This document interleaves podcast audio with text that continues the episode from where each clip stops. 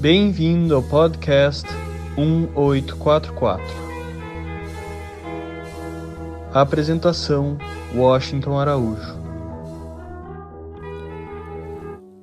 O nascimento de Mary Sutherland Maxwell, no dia 8 de agosto, no Hospital Hahnemann, mais tarde conhecido como o Hospital da Quinta Avenida, na cidade de Nova York, foi a notícia mais fervorosa entre a comunidade Bahá'í norte-americana no verão de 1910. Desde que May Bowles havia aceitado a revelação de Bahá'u'lláh, ela foi conhecida e amada por todos os primeiros Baha'is como uma das mais proeminentes discípulas de Abdu'l-Bahá. Seu marido, Sutherland Maxwell, era um eminente, muito famoso arquiteto no Canadá, e sua casa em Montreal era um lugar de cultura e vitalidade espiritual. Quando os barrais leram o anúncio, uma pequena filha veio abençoar o lar do Senhor e da senhora W. S. Maxwell, de Montreal, Canadá, no volume 1, o número 9 da revista Star of the West, no dia 20 de agosto, com certeza causou muito furor de animado interesse entre eles. Seguramente houve muitos deles que expressaram seus parabéns e enviaram seus melhores desejos. No jardim da existência, uma rosa floresceu com o maior frescor, fragrância e beleza. Educa-a, conforme os ensinamentos divinos, para que consiga crescer a fim de ser uma verdadeira Bahá'í e esforça-te com todo o teu coração, a fim de que ela receba o Espírito Santo. Essas palavras que eu li foram do centro do convênio, Abdu'l-Bahá, escritas numa epístola datada de 2 de março de 1911. Essas palavras foram dirigidas a May Maxwell, quando Mary tinha apenas sete meses de idade. E com certeza foram a maior confirmação que ela sempre recebeu desta bênção. As circunstâncias do nascimento da sua pequena filha foram como um conto de fadas e foram muito relatadas e frequentemente distorcidas, pois ocorreram durante os primeiros anos do século passado. Porém, May Maxwell nos dá a versão original numa carta que ela própria escreveu para Agnes Alexander, datada de 7 de maio de 1910. Escutem o teor da carta de May Maxwell para Agnes Alexander. Minha querida Agnes, Todas as suas estimadas cartas foram recebidas. Você deve ter se perguntado a respeito do meu silêncio, apesar de todo o seu amor e bondade.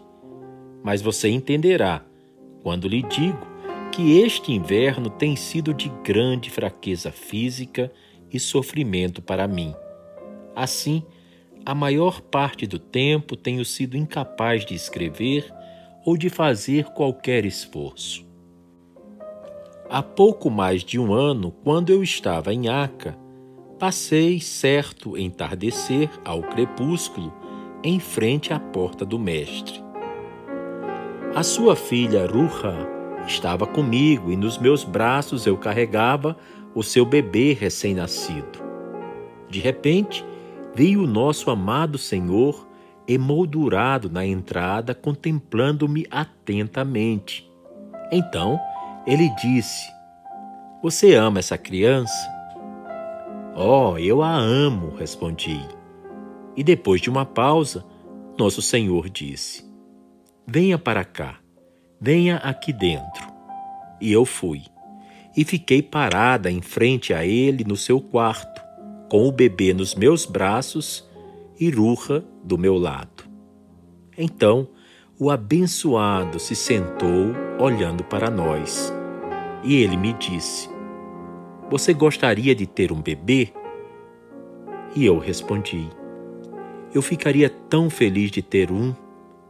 E ele disse: Você sabe por que nunca teve um? É porque você foi uma serva amada, escolhida de Deus. Você foi chamada para o serviço de Deus. Você não podia ter filhos porque tinha que dedicar seu tempo para o serviço da causa. Este é o único motivo. Este é o único motivo.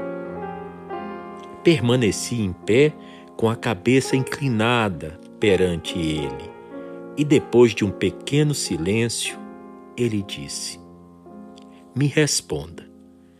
Você quer ter um filho? Você pode querer ou não. Então, eu olhei para ele com todo o meu coração e alma e adoração, e eu disse: Escolho o que quer que Deus escolha. Não tenho nenhuma escolha senão a dele. Embora aquelas palavras fossem bem simples, nelas eu renunciava a toda a esperança de maternidade. Então, Abdu'l-Bahá levantou-se rapidamente e veio a mim. Apertou-me em seus braços com maior amor e alegria e disse: Essa é a melhor escolha. A vontade de Deus é a melhor escolha. E caminhando de um lado a outro no quarto, ele continuou: Rezarei por você que Deus lhe envie o que for melhor para você. Tenha certeza disto, que Deus lhe enviará o que é melhor para você. E isto ele repetiu várias vezes. Assim, terminou esta cena que nunca será esquecida. Mas eu não posso descrever sua realidade, o profundo significado daqueles momentos o clima de beleza e santidade que permeou o pequeno quarto, a entrega de uma alma na presença do Senhor. O silencioso crepúsculo na terra mesclando-se com a refulgente pureza e paz do reino de Deus. E a respeito do próprio adorado, o que podemos dizer? Tal amor tal amor maravilhoso, revelado na face, voz e olhos e toque. Um amor tão terno de se entender, tão forte para redimir. Ele desejou para mim, assim como para todos, o mais elevado e melhor, não o instável desejo mortal, nem mesmo os naturais anelos humanos, nem sequer a pura flor da maternidade, mas a entrega da alma a Deus, a única forma através da qual se atinge o ápice do desprendimento e santidade e se torna aceso com o fogo do amor eterno. E assim lhe contei, minha Agnes, uma cena desses dias divinos e perfeitos no reino de Deus e a seu tempo espero poder lhe contar tudo, pois aqueles dias vivem para sempre, muito acima do mundo. E eu desejo ardentemente que você e todos os outros queridos possam compartilhar de seus frutos sagrados. E agora, minha querida, irei confiar-lhe um segredo que é a sequência do que tenho dito. Nosso querido Senhor favoreceu a sua serva mais do que ela poderia jamais esperar.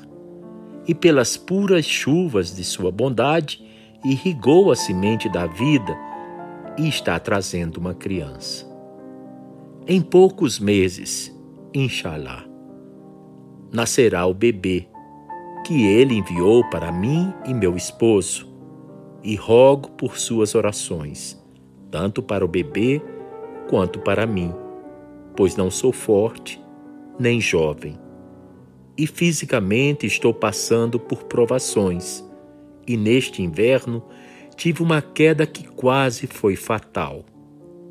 Não disse isto aos amigos, mesmo aos mais íntimos, mas eu queria que você soubesse, e sei que você manterá minha confiança. May levou a sério as injunções do seu senhor. Ela se esforçou para educar sua preciosa filha, dada por Deus, de acordo com os ensinamentos divinos, tal como ele a havia instruído a fazer. Ela fez o melhor de si para assegurar que sua pequena Mary crescesse para ser uma verdadeira Bahá'í, de forma que ela pudesse verdadeiramente ser capaz de receber o Espírito Santo, tal como o Mestre prometera. Ruhier Hanum costumava se referir à sua educação formal como remendada, lembrando seus dias de escola como sendo escassos e não frequentes. Os métodos tradicionais de educação da época tendiam a ser rígidos e autoritários, de mente estreita e ditatoriais. E a pequena Mary pode ter sofrido com estes métodos, pois seu espírito era livre e sua vontade era forte. A preocupação da sua mãe em provê-la com a liberdade que Abdu'l-Bahá tinha prescrito está bem refletida numa carta dirigida a Marion Hollen Hoffman, datada de 15 de julho de 1937, na qual May Maxwell conta sobre o aprendizado inicial de sua filha Mary. May escreveu o seguinte: Você talvez saiba que quando Rouhier tinha três ou quatro anos de idade, eu importei o primeiro conjunto método Montessori para o Canadá com uma professora Montessori de Nova York e estabeleci a primeira escola deste tipo no Canadá, em Montreal, na nossa própria casa. Realmente fez maravilhas para ela e as outras oito crianças. E Abdu'l-Bahá, com quem eu relatei o trabalho de Montessori em 1912, disse que ela era a maior psicóloga moderna. Foi através de tudo isto que eu comecei a me interessar pelo movimento do progresso e educação, do qual eu sou praticamente um membro fundador e assinei sua revista editada por Stanwood Cobb. Ela teve uma infância plena, livre e feliz. Suas únicas tristezas naquele tempo, sobre as quais falava até a idade avançada, foram os períodos de separação de sua amada mãe, May Maxwell, que era uma serva devota e dedicada à causa, um membro de vários corpos administrativos barrais, assim como uma das instrutoras mais destacadas da fé. Sofria muito com o frio extremo de Montreal e sua saúde precária a afastava de casa por dois ou mais meses de cada vez ia para Nova York ou para Wilmette para participar de reuniões, ficava doente e não podia voltar para casa por várias semanas. O apego físico e a afinidade espiritual que uniam mãe e filha eram singulares e fortes.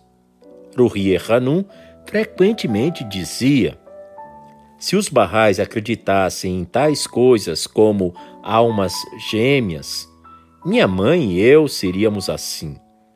Este vínculo, conscientemente nutrido pela própria May Maxwell, é lindamente expresso em uma carta escrita pela mãe para sua filha alguns anos depois. A carta dizia o seguinte: Por mais frequentemente que eu tenha sido compelida a deixá-la desde que você era uma pequena criança, por amor a esta grande causa pela qual estamos unidas, e por mais solitária que você tenha frequentemente estado, você nunca sofreu sozinha, pois eu sempre estive com você. Meus sentimentos por você são os mais profundos do que possa jamais imaginar. E foi através das agonias deste poderoso amor de mãe que a minha maternidade espiritual para com você nasceu. Há uma história especialmente comovente sobre esta visita narrada pelo próprio Abdu'l-Bahá a seus acompanhantes e registrada nas memórias de Ali Narjavani. Abdu'l-Bahá lhes disse: Hoje eu estava descansando na chaise longue de meu quarto e a porta se abriu. A pequena menina veio até mim empurrou as minhas pálpebras para cima com seu dedo pequeno e disse: Acorde, Abdu'l-Bahá. Peguei-a nos meus braços e coloquei a sua cabeça no meu peito, e nós dois tivemos uma boa soneca. Quando Ruria Hanum repetia esta história em anos posteriores, ela costumava dizer que uma vez, quando sua mãe se queixou a Abdu'l-Bahá de que ela era travessa, o mestre teria dito: Deixe-a em paz, ela é a essência da doçura.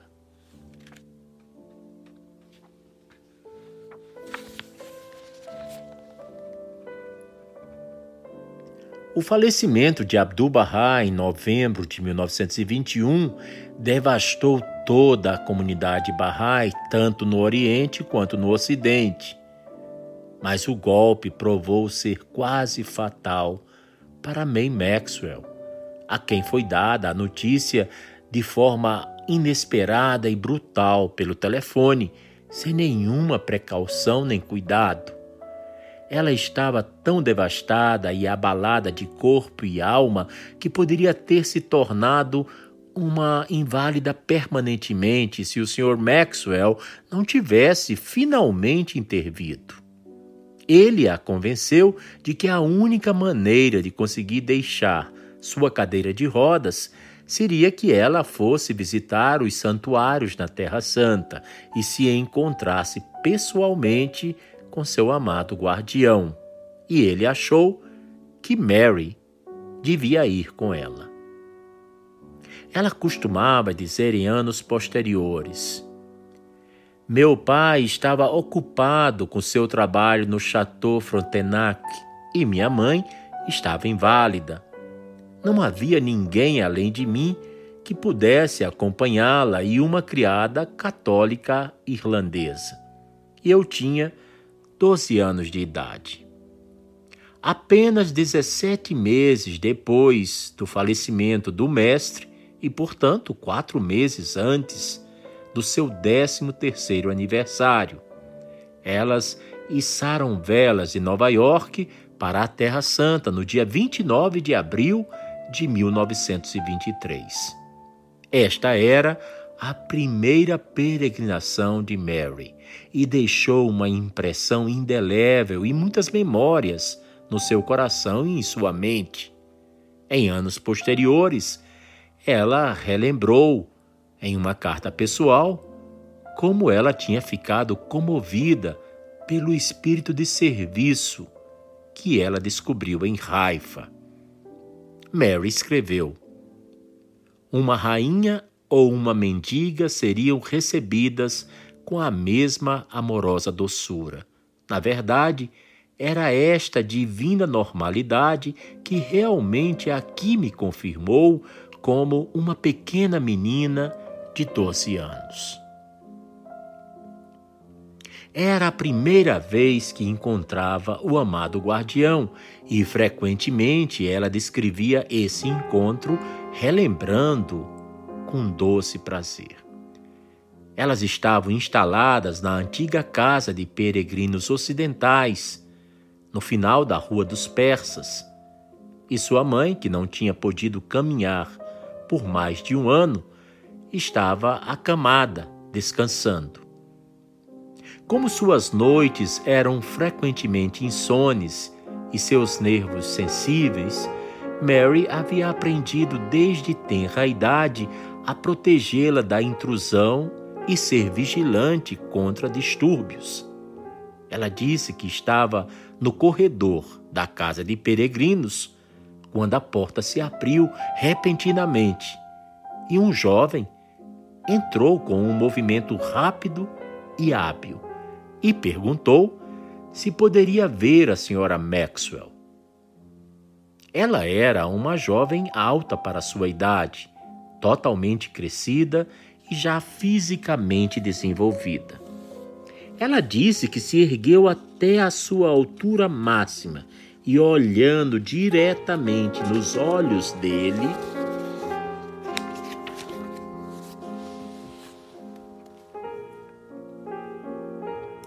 perguntou para saber, com grande dignidade e aprumo, quem era que desejava ver a senhora Maxwell. O jovem cavalheiro docilmente respondeu: Eu sou Shoghi Effendi. Com o que ela se virou de costas e correu até o quarto de sua mãe com mortificada vergonha. Escondendo sua cabeça, como ela costumava dizer, como um cachorrinho debaixo dos travesseiros de sua mãe. Ela só conseguia apontar com o dedo para a porta e com voz entrecortada quando sua mãe lhe perguntou o que estava acontecendo. E ela disse: Ele, ele está ali. E quando May Maxwell descobriu quem estava atrás da porta, ela disse: Recomponha-se, Mary mexa-se e convide-o a entrar. Foi logo depois desta viagem que Mary recebeu sua primeira carta do amado guardião, datada de 29 de maio e escrita do próprio punho. A carta dizia o seguinte: Minha querida colaboradora, Estou muito contente em saber das suas crescentes atividades na causa e irei suplicar, do fundo do meu coração, em seu nome, nos santuários sagrados, para que o bem-amado possa graciosamente guiá-la e ajudá-la a prestar inestimáveis serviços à sua causa nos dias por vir. Seu verdadeiro irmão, Shoghi. Um dos mais maravilhosos eventos da sua vida, aos 20 anos de idade, foi uma palestra que ela proferiu na cidade de Nova York, na Casa da Reunião de Amigos. Seu tema, Misticismo na Religião Bahá'í, era difícil. E todos os outros conferencistas neste congresso eram palestrantes treinados e oradores famosos. Um deles, Sayed Hussein, era descrito como um palestrante incomparável sobre o Oriente, paz mundial e relações internacionais. E era o editor do The New Orient.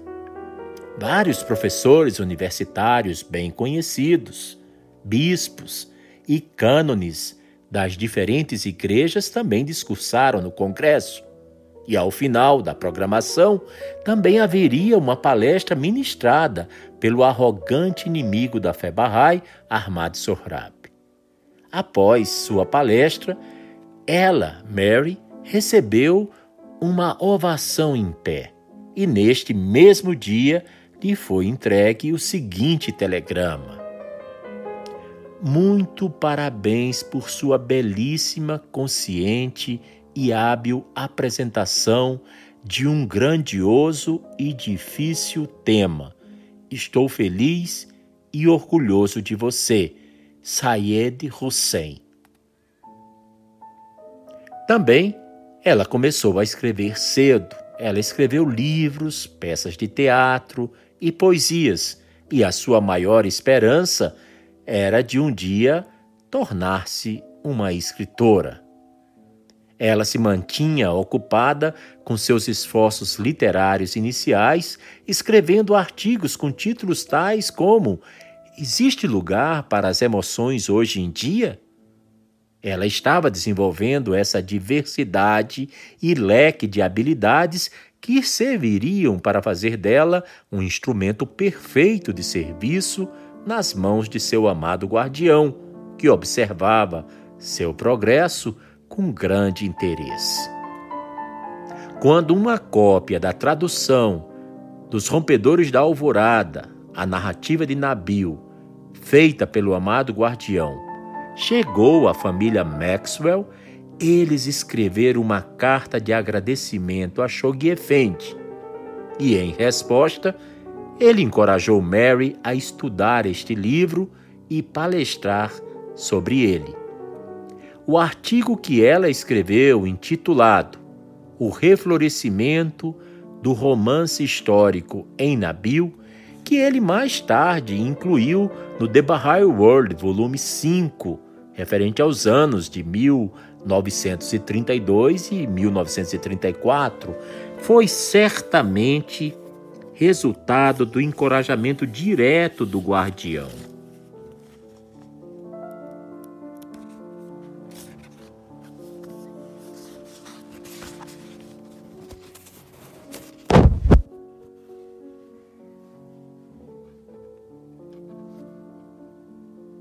do seu entusiasmo ardente e jovem que esse artigo revela ter formado a base de suas inesquecíveis palestras sobre a era heróica da causa.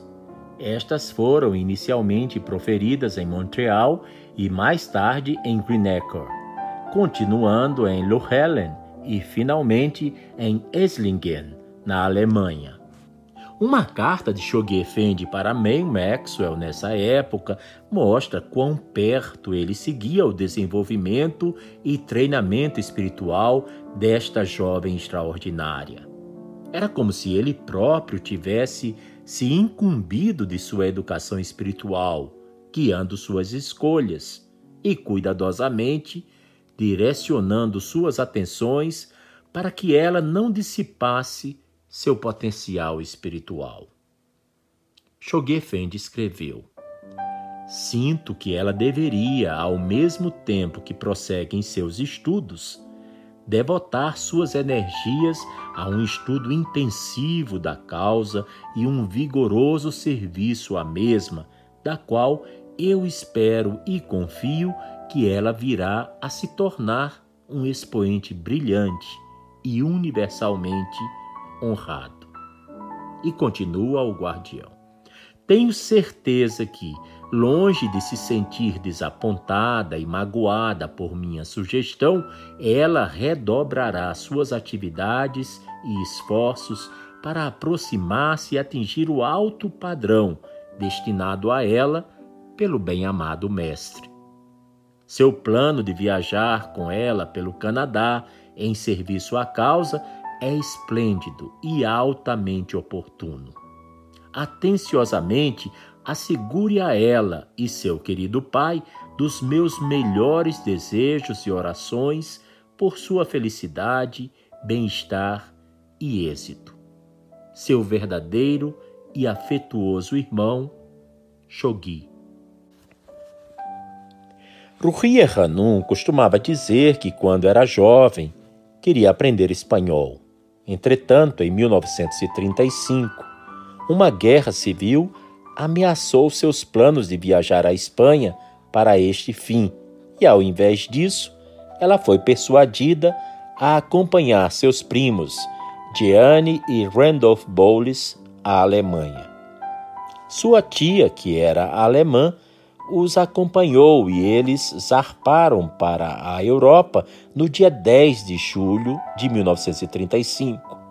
Em agosto daquele ano, May Maxwell também juntou-se a eles e durante o seguinte um ano e meio, enquanto May passava a maior parte do tempo ensinando e ajudando os amigos na França e na Bélgica, Mary realizava trabalho similar ao de sua mãe na Alemanha. Ela ficou tão encantada pela Alemanha durante esta época que pediu a Shoghi Effendi para permanecer naquele país ao invés de continuar a viajar com sua mãe. May escreve que Mary foi bastante encorajada pelo guardião a concentrar seus esforços onde seu coração estivesse. Ela estava, nas palavras de sua mãe, no meio de um povo que parece tão semelhante a ela que, conforme acredito que já lhe escrevi, seu temperamento parece ter se transformado radicalmente sob esta nova e profunda influência. Um amigo de longa data de Montreal, S.H. Abramson, visitando a Europa, escreveu a May que Mary está apaixonada pela Alemanha e tornou-se quase 100% alemã. Ela aprendeu a língua com tamanha fluência e falava com um sotaque tão perfeito que muitos julgavam que fosse alemã. Ela costumava dizer que quando viajava ao norte da Alemanha, as pessoas perguntavam se ela era do sul, e quando estava no sul, pensavam que ela era do norte. Ter vivido na Alemanha durante o período mais crítico do século XX, com sua atenção fixada unicamente no trabalho da causa, seus esforços dedicados inteiramente ao desenvolvimento de suas instituições e tendo passado seu tempo principalmente na companhia de barrais, que posteriormente viriam a sofrer terrivelmente sob o regime de Hitler, é uma clara indicação do caráter desta mulher.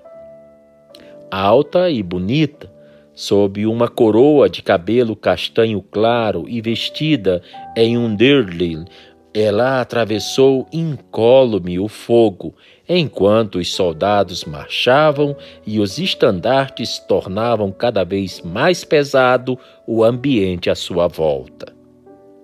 Quão forte a sua obediência ao guardião durante esse período, e o quanto esta obediência seguramente protegeu-a nessa época terrível, pois ela recebeu encorajamento e guia a cada passo dado. Além disso, tanto ela como sua mãe receberam um caloroso convite para virem à Terra Santa ao final da sua prolongada estadia na Europa. O guardião, Joguet Effendi, ficou bastante animado e contente ao saber do progresso e sucesso das atividades de sua querida filha no campo do ensino. Ele deseja que você a cumprimente calorosamente pelo sucesso atingido por seu trabalho em Munique. É o que diz a carta escrita pela secretária de Choguet Effendi para May Maxwell, com data de 21 de janeiro de 1936.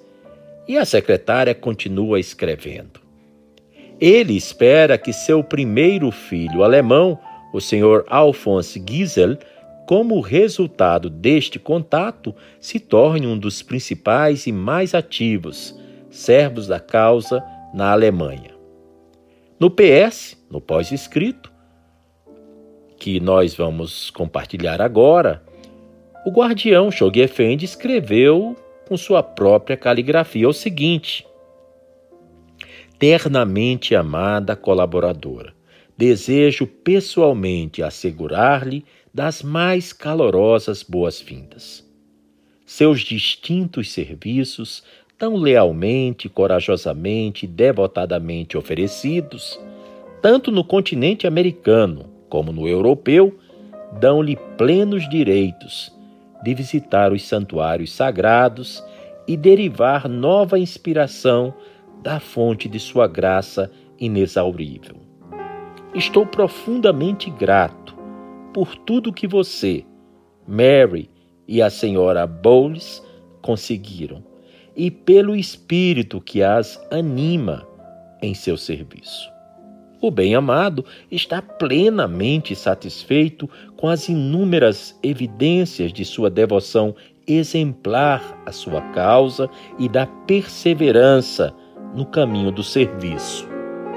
Carinhosamente, Shoghi. Fato é que uma semana mais tarde, a secretária do guardião endereçou uma carta para a própria Mary Maxwell, em nome de Shoghi Effendi.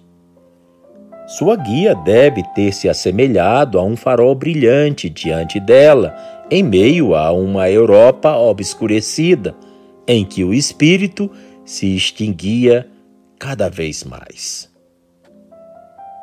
A carta dizia: O guardião está realmente muito satisfeito em saber que você anseia visitar os santuários sagrados após tantos anos. Portanto, ele deseja que eu me apresse em oferecer-lhe as mais calorosas boas-vindas. Acabamos de saber que sua querida mãe, que encontra-se agora em Paris, também expressou o desejo de visitar Haifa e o guardião ofereceu a ela também um cordial convite. Antes de sua vinda a Haifa, Shoghi Effendi lhe aconselharia a visitar os centros na Alemanha e, se possível, estender sua viagem à Áustria e aos Balcãs, onde agora temos uma corrente de comunidades ativas e prósperas que unem as partes ocidental e oriental da Europa. Ele, inclusive, sugeriria que você siga esta rota quando vier a Haifa, pois isto seria de grande interesse para você e um valioso encorajamento aos amigos nesses centros novos e algo isolados. Shogefendi acrescentou num pós-escrito: Querida e estimada colaboradora, desejo assegurar-lhe pessoalmente de uma calorosa boas-vindas para visitar a Terra Santa e repousar sua testa no limiar sagrado, após ter oferecido valiosos serviços à fé tanto na América como na Europa. Para aqueles a quem você me pediu orações em suas cartas, suplicarei as bênçãos de Bahá'u'lláh. Fique segura. Seu irmão verdadeiro, Shoghi. Quando mãe e filha registraram seus nomes no livro dos peregrinos em Haifa, no dia 12 de janeiro de 1937, começou um novo capítulo na vida de Mary Maxwell sua capacitação e educação espiritual estavam concluídos. Ela passara o teste e provara sua capacidade. Shoghi Effendi disse a May Maxwell, nesta peregrinação, que a sua filha agora tinha a base espiritual sobre a qual ela poderia ser moldada e disciplinada segundo as notas de May ele disse o seguinte: ela possui uma percepção clara e julgamento bem fundado.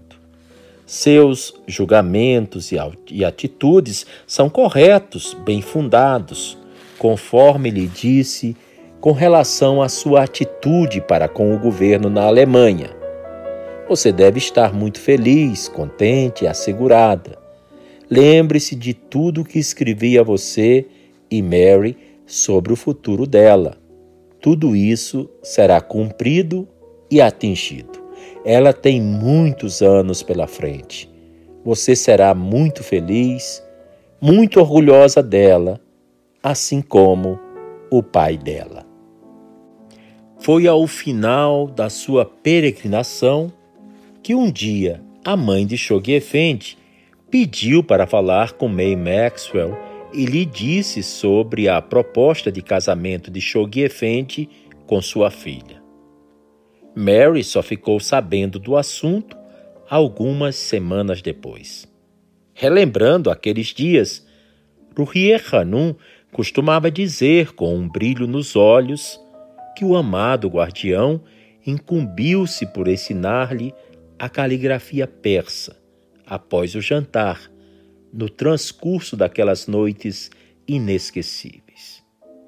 Ele lhe deu um conjunto de canetas de junco, tinta e papéis especiais de cor de amora e lhe ensinou a arte da escrita persa.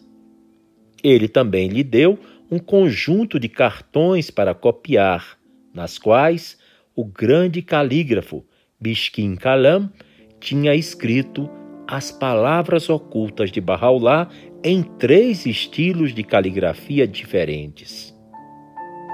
Nos nossos primeiros anos em Haifa, ela mostrou para mim e meu marido, no caso aqui quem está escrevendo é Violette, esposa de Ali Narjavani, grandes amigos de Rui Hanum. Então ela escreve: nos nossos primeiros anos em Haifa, ela mostrou para mim e meu marido seus livros de notas, nos quais o próprio Shoghi Effendi havia escrito uma linha com sua primorosa caligrafia para que ela copiasse embaixo. Ela nos disse: Nunca conseguia copiar fielmente sua elegante caligrafia, e o comprimento da minha frase sempre era, no mínimo, duas vezes maior que a dele. E logo ela acrescentava com um sorriso encantador: Acho que Shoghi queria uma desculpa para ficar mais tempo comigo e para me conhecer melhor. Era aquela época do ano quando as árvores de mimosa estavam totalmente floridas e frequentemente, quando ela via suas abundantes floradas douradas no início da primavera, Ruhia Hanum lembrava e falava do dia em que a irmã mais nova de Shoghi Effendi veio até ela e lhe disse: Shoghi Effendi quer vê-la em seus aposentos. Ela não tinha noção alguma do que lhe esperava, mas ao sair da casa de peregrinos, ela quebrou um pequeno ramo de flor de mimosa e a levou com ela para a presença de Shoghi Effendi, oferecendo-a ao seu bem-amado. Esse foi o dia em que ele lhe disse do seu desejo de se casar com ela. Ruhia Hanum costumava dizer eu fiquei sozinha com Shoghi Effendi apenas 15 minutos antes do nosso casamento. O casamento foi realizado no dia 24 de março de 1937 em Haifa. Foi nesta ocasião que o amado guardião lhe deu o nome de Ruhier Hanum. May Maxwell, numa carta para sua querida amiga Leonora Hossepel, depois Armstrong, datada de 28 de setembro de 1938, nos oferece um vislumbre deste evento singular. Escreveu assim May Maxwell para Leonora Armstrong. Como era de se esperar, o casamento do guardião foi absolutamente simples.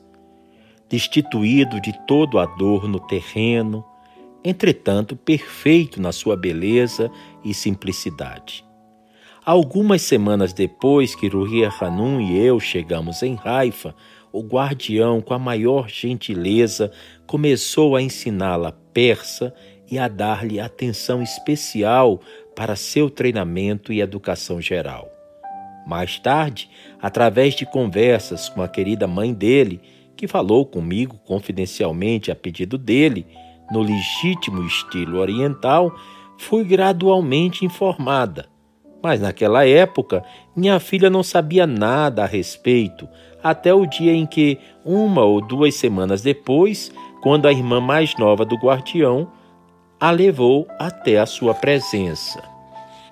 O que aconteceu naqueles momentos, só Deus sabe, mas ele a amparou e sustentou durante aquilo que talvez tenha sido o choque mais esmagador da sua vida, por sua profunda reverência, quase chegando à adoração pelo guardião, como o sinal de Deus nesta terra. Era praticamente demasiado para um ser humano suportar. No dia 24 de março, o guardião levou Ruhier Hanum em seu carro para o túmulo de Bahá'u'lláh, onde ele entoou duas orações no santuário interno e disse a ela que aquela era a realidade do casamento. Estavam sós. Quando regressaram, a mãe do guardião levou-os sozinhos para o quarto da folha mais sagrada. Então, todas as famílias os cumprimentaram e abraçaram. As certidões de casamento foram assinadas e depois Shoghi Effendi e a sua jovem esposa ocidental vieram para a casa de peregrinos e foi então a nossa vez de abraçá-los e sentir tudo o que era possível sentir num momento tão intenso. Não há dúvida de que para nós era como se fosse um sonho, mais do que uma realidade. O guardião tem demonstrado a ela um amor e bondade, uma compreensão e compaixão, através das quais ela está se desenvolvendo com constância. E embora os testes, as provações sejam severas. Leonora, acima de qualquer compreensão nossa, ela está progressivamente atingindo, ainda através da proteção divina, aquela posição que Deus ordenou para ela. Foi assim que concluiu a carta May Maxwell para Leonora. Quando Ruria Hanum falava sobre seu casamento em determinadas ocasiões, ela costumava dizer que, conforme também escrito no livro A Pérola Inestimável, que no dia de seu casamento, quando ela foi a Bardi com Shoghi Effendi, abre aspas. Eu lembro que estava trajada, exceto por uma blusa de renda branca, inteiramente de preto para aquela ocasião única, e era um típico exemplo de como as mulheres orientais se vestiam para sair às ruas naqueles dias, sendo o costume trajar preto. Fecha aspas. O anel, que era um simples anel Bahá'í em forma de coração, lhe fora dado no dia em que Shoghi Effendi a propôs em casamento. Ele tinha pedido a ela, então, que o usasse numa corrente no pescoço, e no dia do seu casamento, no santuário de Bahá'u'lláh, ele o pegou dela e o colocou ele próprio no dedo dela. Era um anel que havia sido dado a Shoghi Effendi pela folha mais sagrada. E Ruhier Hanum, mais tarde, mandou fazer um anel idêntico para o amado guardião. Ambos foram enterrados com seus anéis em seus dedos.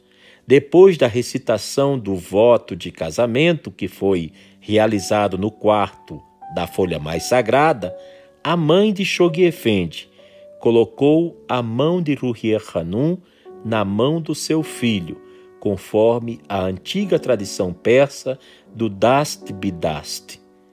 As testemunhas foram o pai e a mãe do guardião.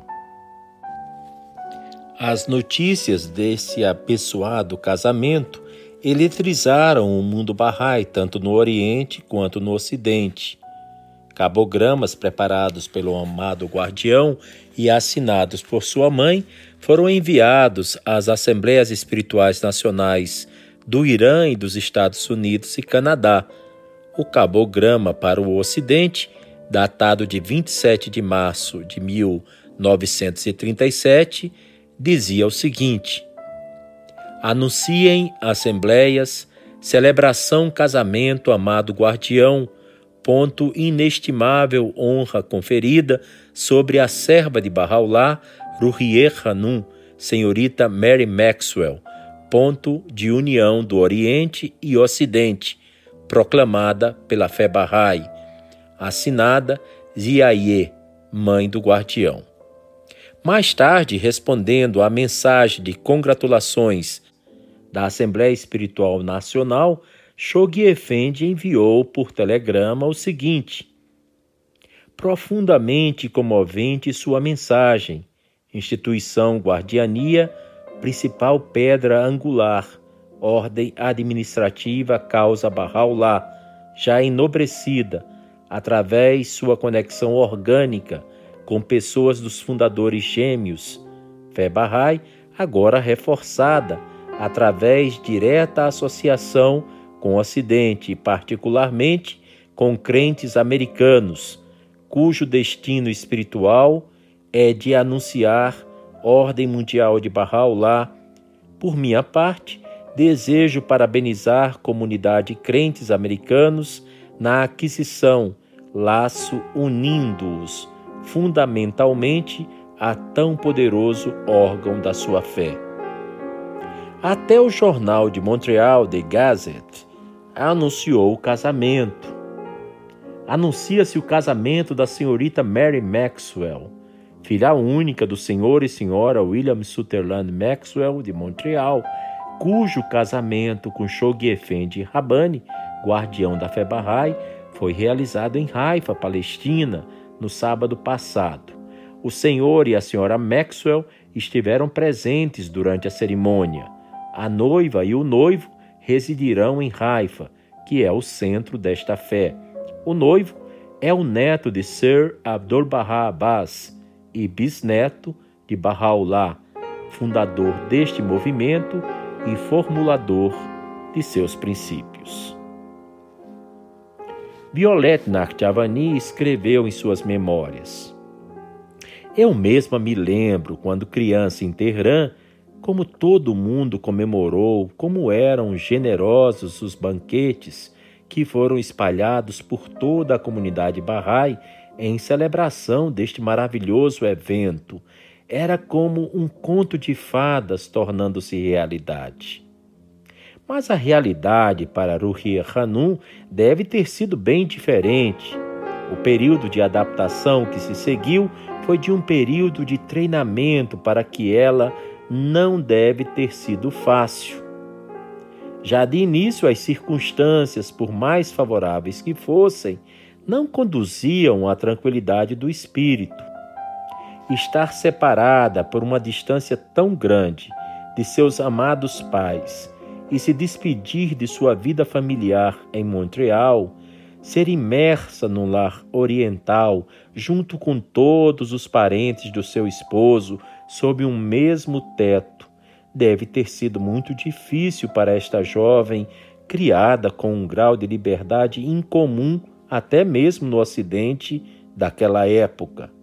Apesar da sua natural vivacidade de temperamento e natureza otimista. Ela deve ter sentido imensa falta e saudades de seus pais durante estes primeiros anos. Numa carta, Mary Maxwell, agora Rui Hanum, escreveu o seguinte: Seu amor e o senso de sua força e coragem me sustentam de uma forma que vocês não podem imaginar. Tenho aprendido a ser feliz em um momento, navegar nas ondas. Quando o clima está calmo, olho ao meu redor e aprecio tudo. Quando a onda chega, atravesso-a da melhor forma que posso e saio do outro lado.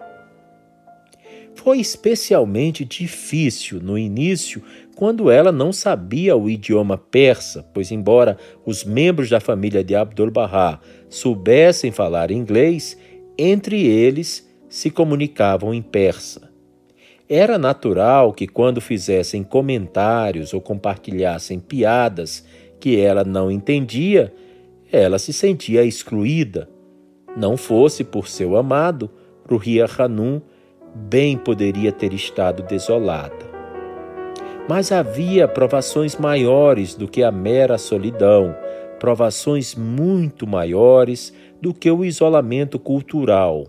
Aguardavam esta noiva jovem, ingênua e franca. Ruhier Hanum era por natureza livre e sem desconfianças. Ela havia entrado neste lar com um senso de amor profundo, de fato, quase de veneração por todos aqueles que eram parentes de Shoghi Effendi. Deve ter sido um forte golpe, tão cedo após o seu casamento com um guardião, sentir pela primeira vez os ventos da malevolência soprando dos membros da família para ele de reconhecer os sinais de dissensão nutridos dentro do seio da família dele para com o centro do convênio. Ela costumava falar daqueles dias com profundo pesar e dor. Muitas vezes ouvíamos ela dizer: Quando eu vi as árvores de carvalho caírem uma após a outra, chorava e rezava pela minha própria alma, uma simples folha de grama. Pois um a um da família, nesses primeiros anos de seu casamento, se afastou da fidelidade. Os ramos de Afnã e Axã separaram-se da poderosa árvore do convênio. Todos saíram, um por um, até que ela ficou sozinha naquela casa ao lado do seu amado. Shoghi Effendi me segurou fortemente em seus braços protetores, costumava ela dizer. Ruria Hanum disse que durante aquele primeiro ano de seu casamento, ela sofria tanto que um dia, parada na sacada de frente a seu quarto e em profunda angústia, disse a si mesma: Eu cheguei ao fim da linha. Sua imaginação vívida criou uma imagem diante de si mesma com uma corda na mão, ela no fim da corda. Seu senso de humor e mente lógica lembravam-no que, bem, você está no fim de sua corda, você não pode descer mais, mas pode escalá-la.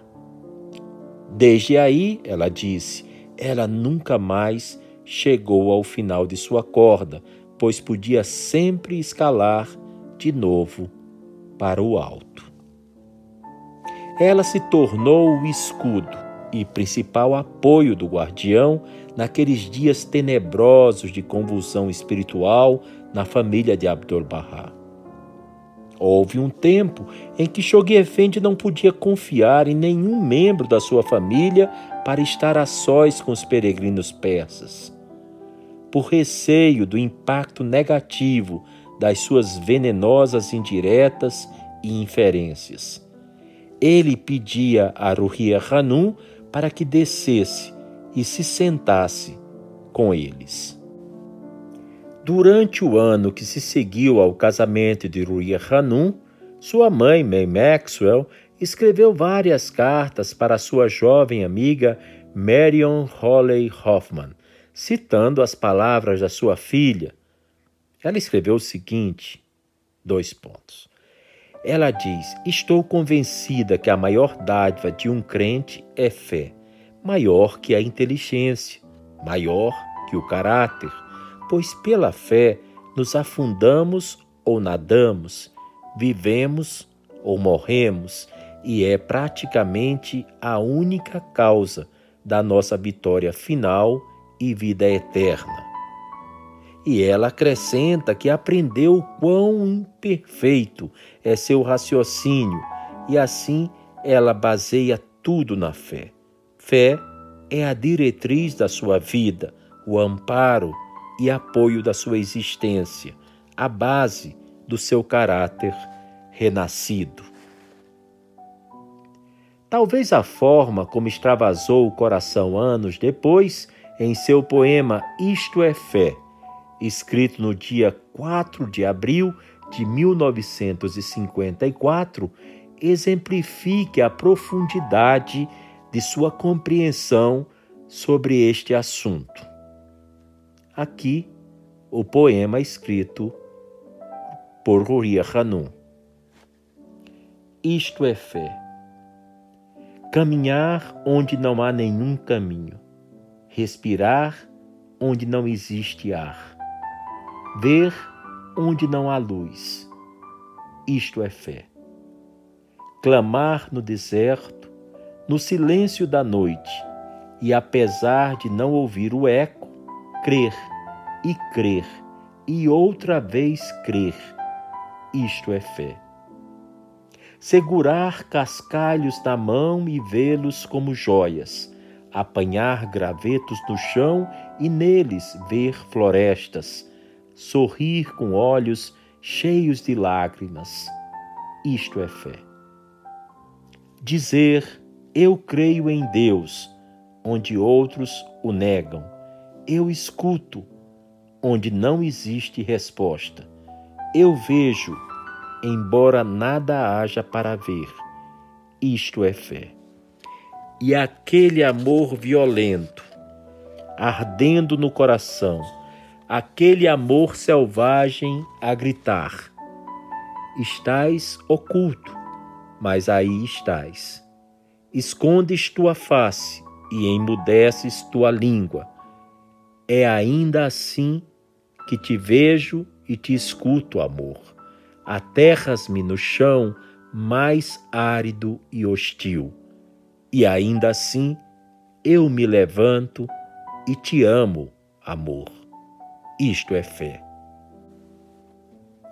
Numa carta dirigida à sua mãe um ano após seu casamento, Ruhier Hanum escreveu: Se alguém me perguntasse qual era meu tema na vida, eu diria Shoghi Effendi.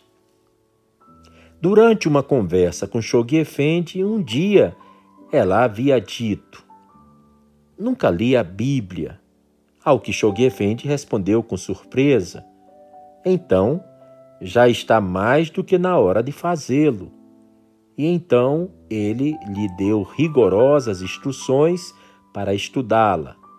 Ela terminou a história dizendo: Depois disso, não somente estudei a Bíblia diligentemente, mas também comprei uma cópia do Alcorão e o li inteirinho antes que ele descobrisse que eu também não havia lido o Alcorão.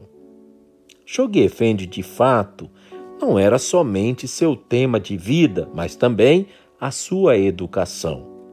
Embora ela fosse uma autodidata por natureza e preferisse ensinar-se a si mesma ao invés de receber instrução, um hábito que ela aplicaria a muitos assuntos anos mais tarde, ele era, de fato, seu principal professor. Um dos mais importantes serviços realizados por Uriah Hanum durante esses momentosos 20 anos ao lado do amado guardião era ser sua secretária.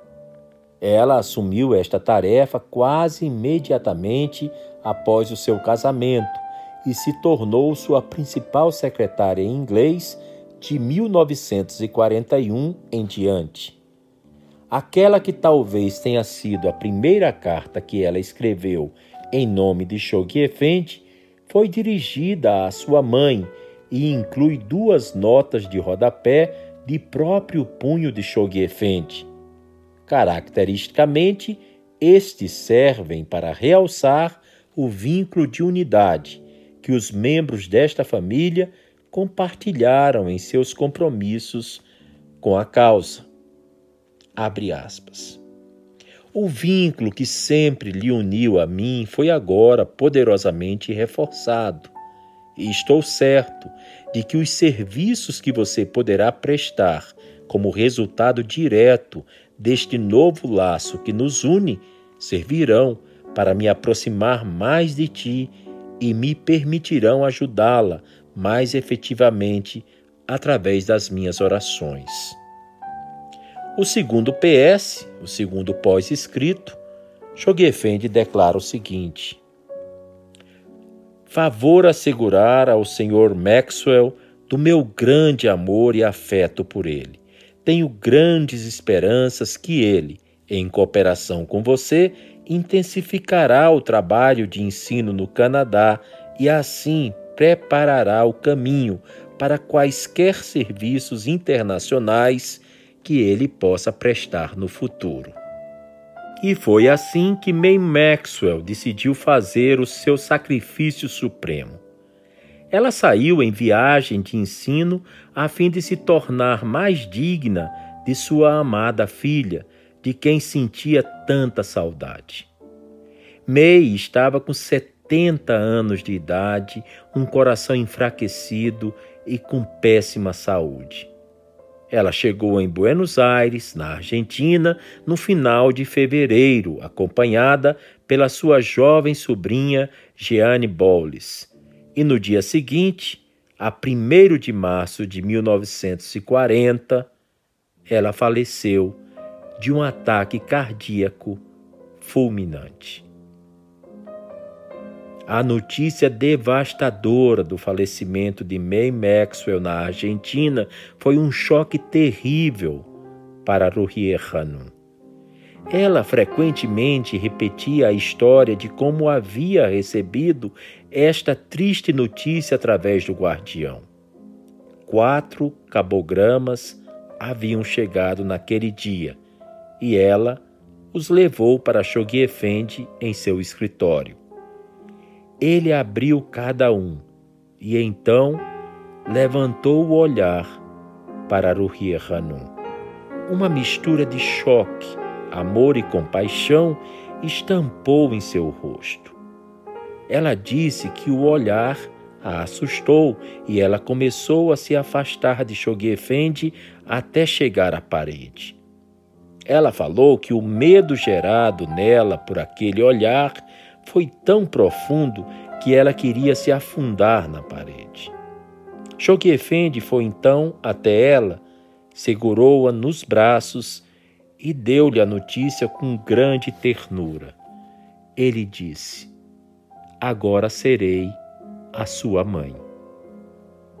Então ele falou do alto grau de May Maxwell no reino de Abra, da sua alegria em finalmente haver alcançado o desejo do seu coração, a proximidade ao seu amado Senhor e Mestre Abdul-Bahá.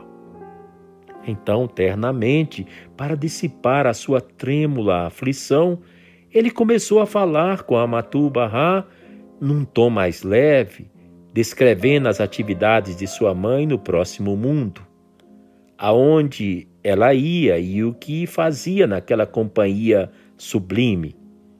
Em primeiro lugar, é claro, ela teria sido imediatamente conduzida até a presença de Barraulá, assegurou ele.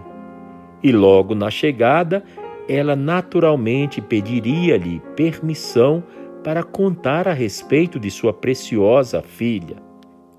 Mas ela falaria tanto que Barraulá finalmente se cansaria e a passaria adiante para Abdul-Bahá. Com ele, Novamente, ela só falaria da sua bela filha, até que, eventualmente exausto, Abdul-Bahá passaria adiante até a folha mais sagrada. E lá estaria ela até agora, disse Shoghi Effendi rindo. Lá estaria ela falando sobre sua amada filha, fazendo parar cada membro do concurso que passasse com a frase: Deixe-me contar sobre a minha filha.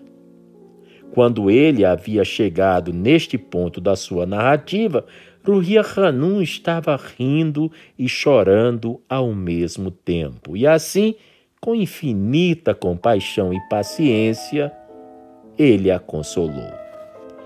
Ela foi depois ao santuário de Barraulá e ficou um tempo sozinha naquele lugar sagrado, recitando em voz alta a oração especial para os mortos. Ela amava esta oração e descreveu seu efeito com as seguintes palavras. Enquanto repetia os versos dezenove vezes cada, cada repetição parecia o ímpeto de uma onda que me envolvia e lavava o fogo em meu coração e alma, até que finalmente encontrei paz e conforto. O falecimento de May Maxwell marcou o início de anos turbulentos na Terra Santa. Os horrores da Segunda Guerra Mundial foram desencadeados naquela mesma hora e todos os membros da família de Shoghi Effendi deixaram a causa. O Sr. Maxwell se encontrou com o guardião Ruhia Hanum em Roma no verão de 1940 e impedidos de retornar para a Palestina, eles mal conseguiram chegar à França e atravessar o canal para a Inglaterra no último barco antes que o exército alemão fechasse as fronteiras. Como Rurier Hanum relembra esta história em detalhe no livro A Pérola Inestimável, poderei fazer apenas uma breve descrição. Embora a evacuação das crianças na Inglaterra estivesse no auge e todos os barcos estivessem cheios, eles eventualmente conseguiram passagem no navio SS Cape Town Castle e os três navegaram para a África do Sul, podendo viajar novamente em direção norte até a Terra Santa através do Egito. Esta foi a primeira vez que Ruhier Hanum conheceu aquela parte da África subsaariana, o que estimulou a sua volta muitos anos depois. Deixaram o Sr. Maxwell em Durban, de onde ele voou para Khartoum, no Sudão, e Shoghi Effendi Hanum foram de carro de Cape Town até o Cairo, conhecendo alguns dos famosos pontos turísticos no caminho. Na Rodésia, hoje chamado Zimbábue, eles visitaram o túmulo de Cecil Rhodes e viram as magníficas cataratas Victórias. Quando o carro quebrou numa trilha de selva isolada no Congo, Ruhier Hanum pediu a Shoghi Effendi se ela podia dar uma pequena caminhada enquanto o carro estava sendo consertado. Ela queria esticar suas pernas depois de passar horas no carro e foi caminhando na trilha estreita da selva sem perceber o tempo que passava, deleitando-se com a beleza da natureza virgem. De repente, foi surpreendida por um ciclista africano que lhe disse que o cavalheiro no carro estava preocupado com ela. Olhando seu relógio, Ruhier Hanum ficou chocada ao perceber que ela tinha caminhado por quase duas horas. Ela pediu emprestada a bicicleta do homem e voltou o mais rápido possível para tirar a ansiedade do guardião. O espírito aventureiro de Ruhier Hanum era uma das suas características mais cativantes, especialmente quando viajava. Ela amava a natureza as árvores nutriam seus olhos e alma, e nada a fazia mais feliz do que estar explorando. Nos anos posteriores, ela teve a oportunidade de satisfazer esta profunda atração pela natureza nas várias viagens que fez. Antes da chegada do Sr. Maxwell, Ruhier Hanum costumava ajudar Shoghi Effendi fazendo desenhos em escala e construindo modelos em papel e papelão dos degraus dos jardins dos santuários, por exemplo. Ela costumava dizer que, embora Shoghi Effendi tivesse um senso perfeito de bom gosto e proporção, ele falava que não conseguia visualizar um objeto. Tinha que vê-lo num desenho ou modelo. Depois que o Sr. Maxwell veio morar em Haifa, um dia Shoghi Effendi pediu a Ruhia Hanum desenhar algo para ele e ela disse: Mas Shoghi Effendi, você tem um dos melhores arquitetos do Canadá do outro lado da rua. Deixe que ele o faça para ti. Ele olhou para ela surpreso e perguntou: Teu pai pode fazê-lo? Ao qual ela replicou: Se pode fazê-lo? Ele já construiu igrejas, hotéis, prédios parlamentares e inúmeras casas. Isto é uma brincadeira de criança para ele.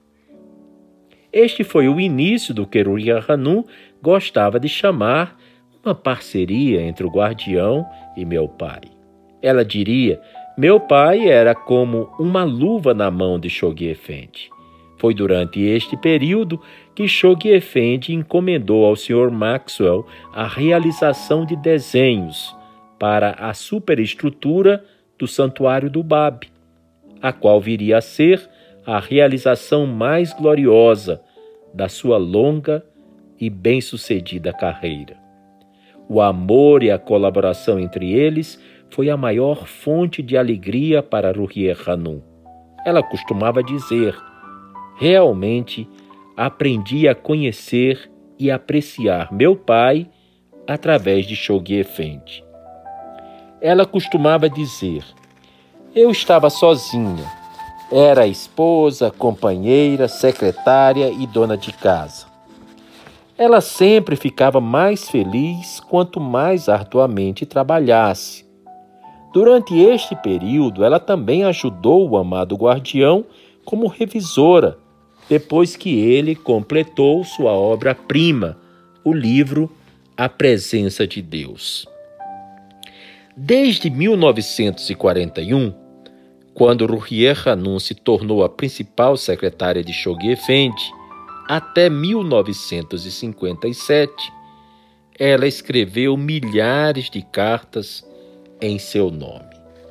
Porém, ela sempre salientou o fato de que ele lia cada uma das cartas que ela escrevia em nome dele antes de incluir sua própria nota manuscrita. O choque devastador do passamento inesperado do amado guardião Shoghi Effendi marcou Amatu Bahar Hanum por toda a sua vida. Ela disse à senhora Violette Nakjavani mais de uma vez, geralmente em tempos que eram raros, de tristeza e melancolia, que naquela terrível manhã, quando ela foi para a sua cama e o saudou como era de costume, e ela não recebeu resposta e o tocou, constatando que ele estava frio, e então percebeu, como uma punhalada de dor, que ele havia partido. Seu reflexo imediato foi o de se matar. Ela disse, entretanto, que tal estado mental e emocional não duraram muito tempo, pois ela sabia muito bem que ele não ficaria contente com ela se tivesse feito isto. Ele a treinara por vinte anos e delegara a ela seus assuntos. Como podia falhar-lhe agora, neste momento de infortúnio? Nos primeiros anos, quando chegamos em Haifa, meu marido, Ali, continua dizendo a senhora Violette, e eu a ouvíamos ela dizer várias vezes que durante seu último verão em Londres, Effendi, numa ocasião, lhe dissera: Não quero retornar para Haifa. Volte sozinha você sabe o que fazer. Ela disse que na época ela atribuíra essa declaração a seu extremo cansaço e melancolia, pois ele estava doente com uma severa gripe. Mas depois a lembrança destas palavras lhe deu coragem e autoconfiança. O cumprimento de todas as esperanças e a concretização de todas as aspirações dele para a cruzada de dez anos se tornaram de importância primordial para ela. O beneplácito dele se tornou a meta e o objetivo da sua existência. A partir desse momento, até o final da sua vida, as suas prioridades nunca se desvaneceram. Ela percorreu Londres à procura de um terreno digno para o sepultamento e o encontrou. Ela procurou por um sudário, escolheu o ataúde e o comprou. Ela cuidou de todos os detalhes nos tristes dias que se sucederam. E no dia após o funeral, Enquanto ela dirigia voltando do túmulo, ela teve no íntimo da sua mente a visão de uma coluna, uma águia e um globo. Foi ela quem concebeu o monumento sobre seu túmulo. Ela se lembrou do quanto Shoghi Effendi gostava de lindas colunas E como ele havia mencionado ser uma pena que em seus jardins não havia lugar para uma coluna sequer. Com este pensamento em mente, ela criou a graciosa coluna elevando-se sobre seu túmulo e colocou um globo sobre ela, coroado pelo símbolo de suas vitórias, a águia majestosa, com suas asas abertas. Estava pronta para voar? Ou talvez tivesse apenas aterrissado das suas sublimes alturas? Os cinco ou seis anos que se seguiram foram talvez os mais tristes e difíceis de toda a sua vida. Seu livro de poemas, Em Tudo Está a Tua Lembrança, a melhor testemunha de sua melancolia. O primeiro poema desta coleção, Um Desperdício, um desperdício, o mundo para mim. Foi escrito no dia 2 de dezembro de 1957, nem um mês após o falecimento do amado guardião. Sua meta e o objetivo principal era dirigir e manter unidos os assuntos da causa de Deus, mas frequentemente parecia haver abismos imensuráveis entre seus pontos de vista conflitantes.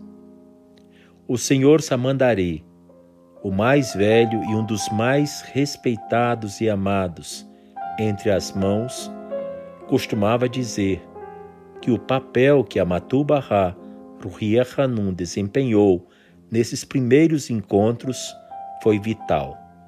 Ela se tornou a ponte entre culturas e línguas, uma ocidental imbuída de compreensão oriental seus horizontes haviam sido ampliados e estendidos por Shoghi Effendi. Embora Ruhier Hanum estivesse de luto e vestiu-se de preto por um ano depois do falecimento de Shoghi Effendi, em conformidade com o costume oriental, ela alterou este costume pela duração da sua viagem para a África e chegou ao aeroporto de Entebbe vestida lindamente num traje branco simples. Ela disse à senhora Violette Narchavani, depois que todas as suas roupas para esta conferência haviam sido vistas e aprovadas pelo guardião no verão anterior, que esta foi uma das razões pela qual ela não veio para Kampala vestindo roupas de luto.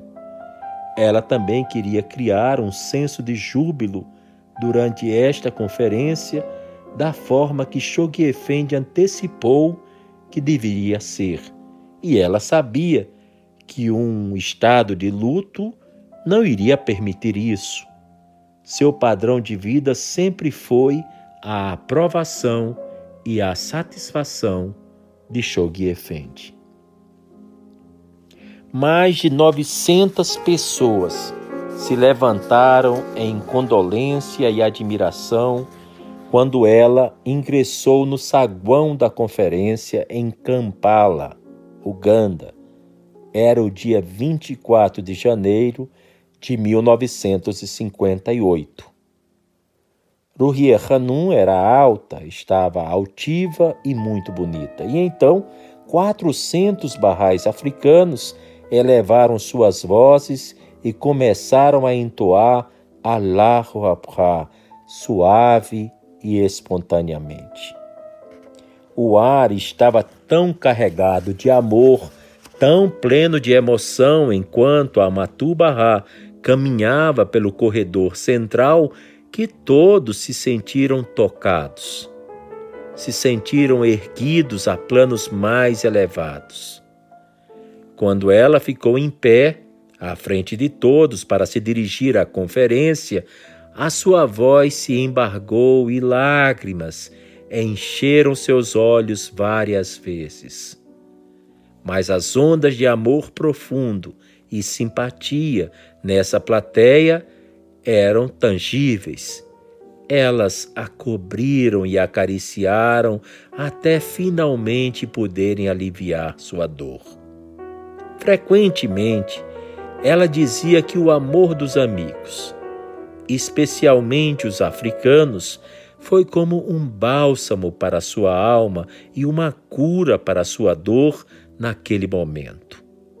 Ela também disse que a África era o continente que trouxera a maior alegria ao coração de Shoghi Effendi no final da sua vida. Por isso, ela havia escolhido colocar o continente da África na frente do globo em cima do seu túmulo. Seu amor pelos africanos e seu continente se tornou depois parte permanente da sua vida. Ela trouxe para aquela conferência uma perspectiva mais ampla, um panorama global, um ponto de vista universal do qual todos estavam desprovidos, e voltou da conferência recarregados com esperança e coragem para continuar. Uma das decisões mais importantes das mãos da causa de Deus durante este período foi de que Aruria Hanum deveria encarregar-se da finalização do interior do edifício internacional dos arquivos. Novamente, a fim de completar esta tarefa, ela solicitou ajuda aos membros mais jovens do recém-eleito conselho. Shoghi Effendi havia comprado lindos móveis chineses e japoneses durante o último ano da sua vida com o propósito de decorar e expor as relíquias sagradas. E estas precisavam ser cuidadosamente organizadas e meticulosamente preparadas para seu precioso conteúdo. Talento artístico, um senso de proporção, uma rígida adesão à disposição dos objetos, segundo sua ordem de importância, tudo isso guiou Amatuba Haruya Hanum na sua tarefa. O seguinte reconhecimento, escrito pelas mãos da causa de Deus na Terra Santa, datado de 28 de agosto de 1961, expressa o significado e os resultados que ela fez. Abre aspas. Ficamos tão impressionados pelo efeito que foi conseguido no edifício dos arquivos que sentimos que devíamos escrever-lhe para expressar a você nossa gratidão. O interior é verdadeiramente digno do propósito para o qual o edifício foi projetado.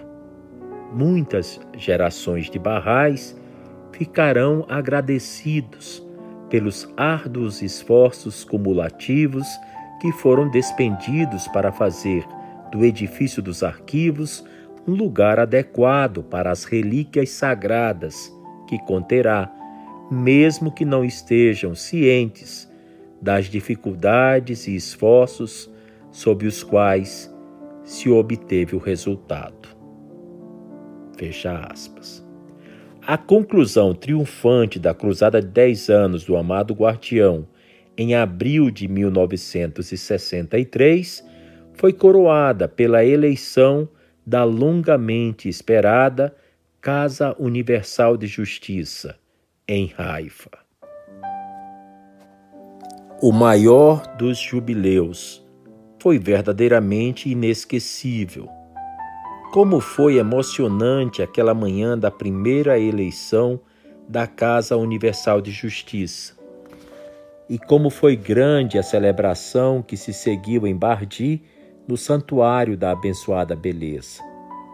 Para honrar dignamente a ocasião, Ruhier Hanum havia encomendado milhares de rosas e cravos para cobrir, como tapetes, os quartos interiores dos três santuários. Com apenas um punhado de ajudantes, ela trabalhou dia e noite, até as primeiras horas do amanhecer, podando os brotos e selecionando as flores para colocar densamente no chão. Este lindo gesto se tornou uma tradição que seria seguida por muitos anos e foi um exemplo extraordinário da combinação das sensibilidades estética e espiritual de Ruhier Hanum. A beleza e a fragrância dos santuários, nesse dia, ficaram gravados nos corações e na memória de todos ali presentes. Ela abriu aquela convenção internacional Bahá'í e cada uma delas sucessivamente até abril de 1998. Após a bem-sucedida eleição do Corpo Supremo, Ruhier Hanum e as mãos da causa de Deus se regozijaram com sete mil barrais em Londres, no majestoso Albert Hall, para a celebração do primeiro Congresso Mundial Bahá'í, que ocorreu em Londres.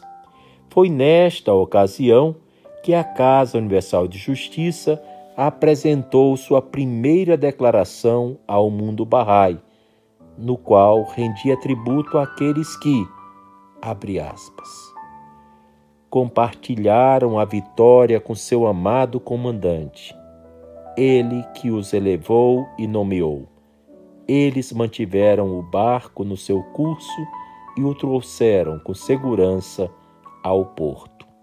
A Casa Universal de Justiça, com orgulho e amor, lembra nesta suprema ocasião sua profunda admiração pelo heróico trabalho que eles realizaram.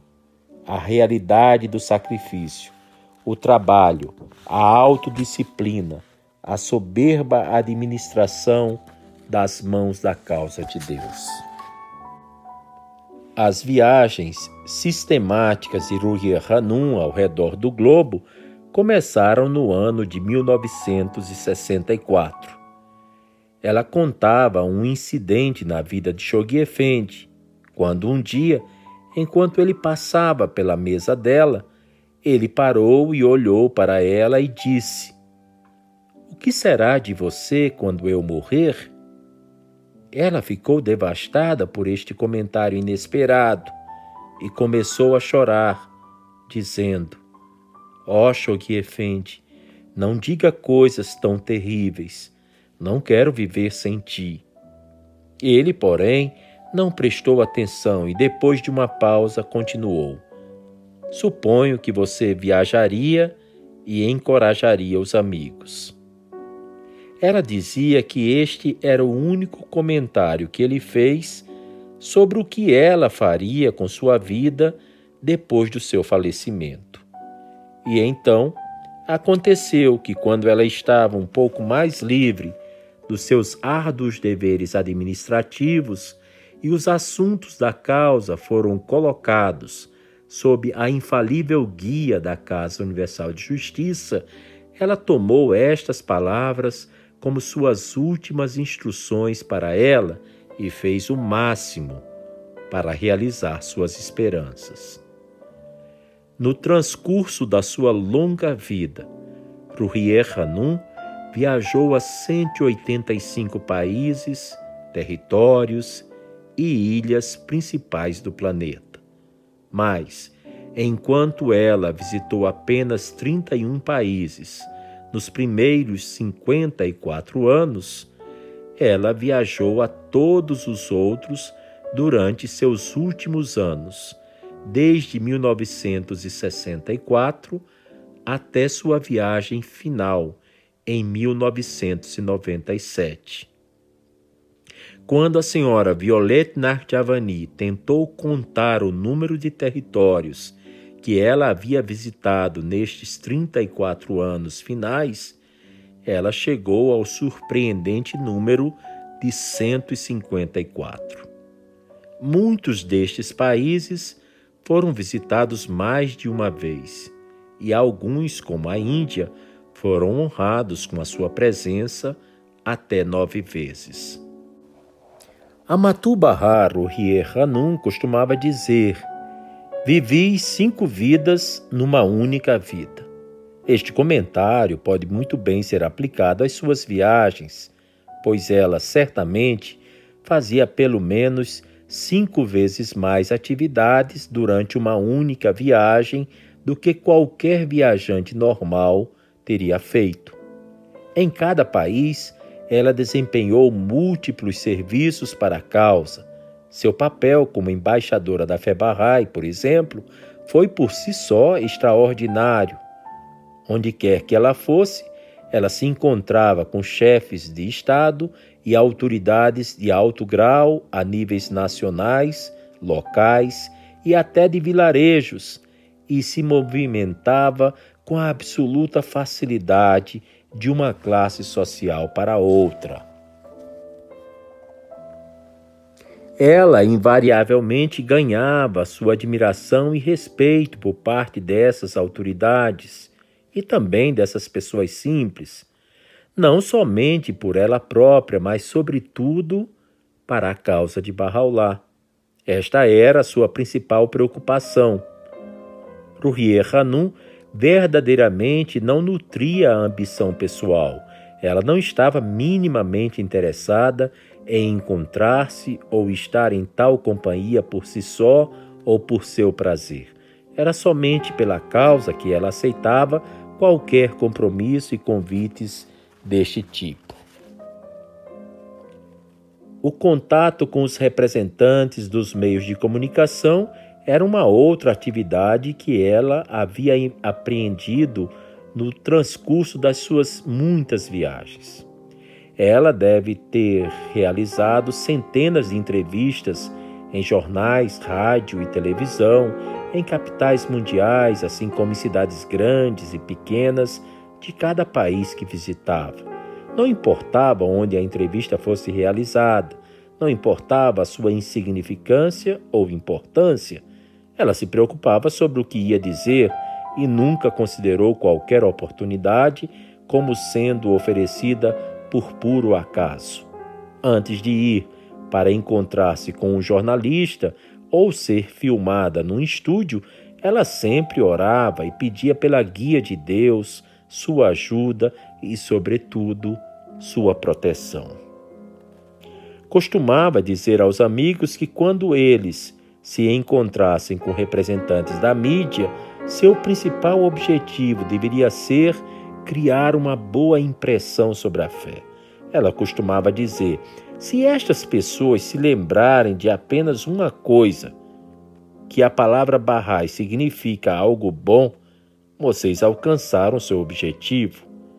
Ela aconselhava os amigos a terem suficientes informações impressas sobre os ensinamentos e os conceitos da fé, na forma de folhetos sempre disponíveis de antemão, pois os representantes da mídia nunca se recordam corretamente de qualquer informação oral. Tudo o que eles lembram é a impressão que recebem. Envidem, façam todo o esforço para fazer isto digno de Barraulá ela costumava exortar os amigos.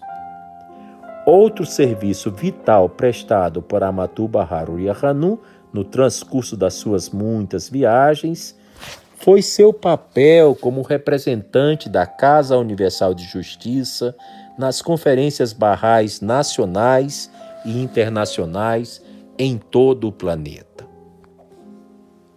Quando lhe perguntavam sobre seu poder de falar em público, ela atribuía ao fato de que no começo do seu casamento, Shoghi Effendi lhe recomendou memorizar a bela oração de Abdu'l-Bahá que começa: Ó Senhor, meu Deus e meu amparo na aflição, meu escudo e meu abrigo nas tribulações. E que conclui com esta frase penetrante: Rouba-me ao silêncio para elogiar teu nome entre teu povo. Faze minha voz erguer-se em grandes assembleias, e de meus lábios emanar um dilúvio de palavras em teu louvor. Também o atribuía ao conselho dado por Abdu'l-Bahá a May Maxwell, sua mãe, de que ela deveria volver seu coração para ele, orar, e depois falar. pois Ruria Hanum seguia à risca este conselho. Ela deu palestras com o mesmo grau de desembaraço em francês, alemão e em persa. Um dos serviços mais memoráveis no transcurso das numerosas viagens de Rulia Hanum foi o tempo que ela passou e a atenção que ela dava a pessoas bastante comuns que vivem às margens da sociedade. Ruhia Hanum ficava mais feliz com os habitantes de aldeias onde quer que eles estivessem.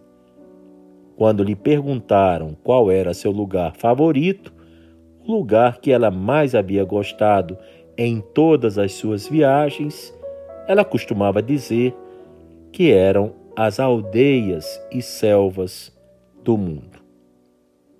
Violet Narjavani lembra quando elas estavam viajando juntas na África e haviam chegado a um povoado pequeno na fronteira entre o Quênia e Uganda e foram convidadas para almoçar na casa de um homem idoso, Bahá'í há alguns anos.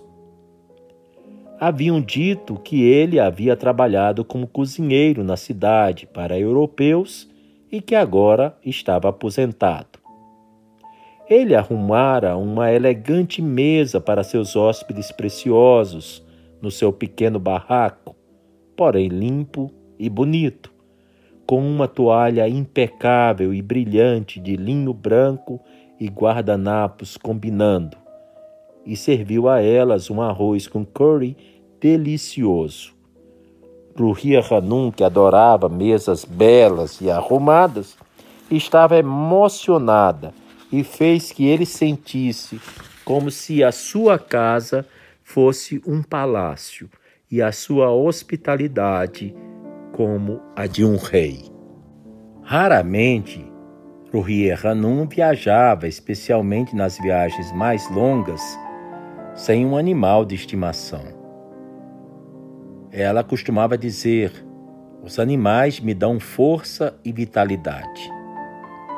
Suas mascotes mais famosas e viajadas são dignas de menção. Havia, por exemplo, a cutia chamada Usu, em lembrança ao seu lugar de nascimento, a ilha de Usupoto, no Panamá. Usu viajou com ela através de 11 países da América do Sul. Chegou em segurança a Haifa e viveu uma vida muito feliz e mimada por 20 anos completos. Ou havia o Tuti, o seu papagaio, cinza, africano de Gana, que viajou com ela por 30 países na África e lhes deu muita alegria. Tuti era um falador fantástico e aprendera muitas línguas dos muitos empregados de hotéis no caminho dessas viagens. Ele também anunciava a chegada de Ruria Hanum por todo lado, gritando alto: Safari africano Rabani! Ou havia as duas tâmias travessas, Tilly e Chips, e o papagaio manco chamado Horácio, que foram seus acompanhantes em sua viagem às ilhas do Oceano Índico, ou o lindo filhote do ocelote que comprou de um vendedor numa pequena cidade do Equador, que viajou com sucesso por 13 ilhas nas Antilhas. E claro, houve muitos outros. Seu lema era: Você vive somente uma vez. Por que não tirar a alegria dela? Ruhia Hanum foi um dos seres humanos mais trabalhadores que a senhora Violette Narjavani diz ter conhecido. Frequentemente costumava dizer, enquanto se ajoelhava para escovar os azulejos, ou polir o chão, ou parava em cima da escada pintando paredes e tetos. Ruhia Hanum fez muitas coisas na vida que Mary Maxwell nunca sonharia fazer. Sua primeira e principal preocupação sempre foi a manutenção e cuidados dos santuários. Desde a época da eleição da primeira Casa Universal de Justiça, ela assumiu a tarefa de educar aqueles entre nós que éramos novos em Haifa sobre como cuidar dos lugares sagrados, escreveu a senhora Violette Narjavani. Ela nos lembrava constantemente de manter os preciosos santuários sagrados exatamente da forma que Shoghi Effendi os havia dispostos. Este não é um lugar para inovação, mas sim para preservação. Quando ela viajava a países nos quais ela podia encontrar tecidos finos, toalhas de mesas ou ornamentos necessários no futuro para estes lugares sagrados ou nos santuários, ela os comprava e os mantinha num depósito na sua casa para futuro uso. Ela literalmente criou um estoque de móveis apropriados para os lugares sagrados, que no futuro estariam em harmonia com o estilo e o gosto do passado. Economia era sua ordem constante e ela deplorava qualquer forma de desperdício. A renovação imobília da casa de Abdullah Pachá ocupou seu interesse por vários anos. Ela colaborou e ajudou a Casa Universal de Justiça não somente com a restauração, mas também com a decoração interna. Ela procurou e encontrou mobília do período turco em Acre. Nablus e outras áreas, com a ajuda de Salah Jahar, o servo fiel de Shoghi Effendi. Esta casa em particular, a casa de Abdullah Pasha, é uma obra-prima da sua criatividade e habilidade artísticas. Um dos seus projetos mais cativantes entre as viagens, quando regressava a Haifa, eram os inesquecíveis bazares que ela organizava na sua própria casa. Ela costumava arrecadar somas elevadas de dinheiro para causas pela qual ela sentia carinho, tal como o Templo Bahá'í da Índia ou projetos especiais de ensino em diferentes partes do mundo. Outra das atividades sociais importantes de Amatuba Haruya Hanum em Haifa era seu papel como anfitriã. Sua linda biblioteca, que era sua sala oficial de jantar para convidados e ocasiões especiais, e sua encantadora sala de visitas, a qual ela se referia como Montreal em Haifa, foram cenários de muitos jantares elegantes e almoços festivos. Ruhier Hanum amava adornar uma bela mesa, arrumar flores e supervisionar cada detalhe do evento. Além dos jantares formais, ela também dava muitas festas informais simplesmente por prazer. Depois de retornar da Índia, de vez em quando ela ficava com tanta saudade que dava uma festa da noite indiana. Ou também havia as empolgantes noites africanas. Como eram animadas essas festas, escreveu Violette Narjavani. Os jantares para os novos conselheiros também, nas quais os convidados, às vezes mais de 90 pessoas, eram apertadas no hall principal com uma calçadeira de sapato, como ela dizia. Até mesmo o membro da Casa Universal de Justiça, Charles Walcott, um distinto músico, ficou tão empolgado pelo espírito de alegria numa destas ocasiões que espontaneamente pegou um grande tambor africano dela e o tocou para a imensa alegria de Ruia Hanum e dos conselheiros africanos. Muitas centenas de amigos que conheceram a Matubahá em suas viagens desfrutavam da sua hospitalidade e atenção amorosa quando visitavam Haifa.